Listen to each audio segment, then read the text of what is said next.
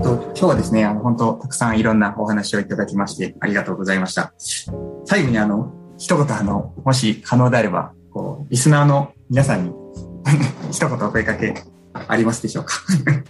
はい。今日はあの、宋さんとですね、あの、この話できて本当に良かったなと思います。で、えっと、まあ、今回はね、海外でっていうことなんですが、やっぱその中で特に異文化っていう話でしたということですが、まあ、海外っていうことに限らず、っぱりこれ、これまでと異なる前提で、あの、環境が違う中で成果を出していくって皆さんやっぱ求められていると思ってますということで、まあ、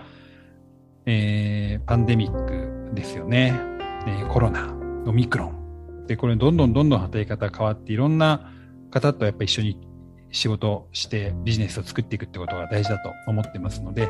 ぜひ、あの、まあ、こういう異文化対応力を身につけて、えー、まあ、国内そして海外で今を共に、えー、活躍していけたらなと思います。ありがとうございます。と今日はですね、えー、加藤康之さんに、えー、とお越しいただきました。加藤康之さん、今日はありがとうございました。はい、どうもありがとうございました。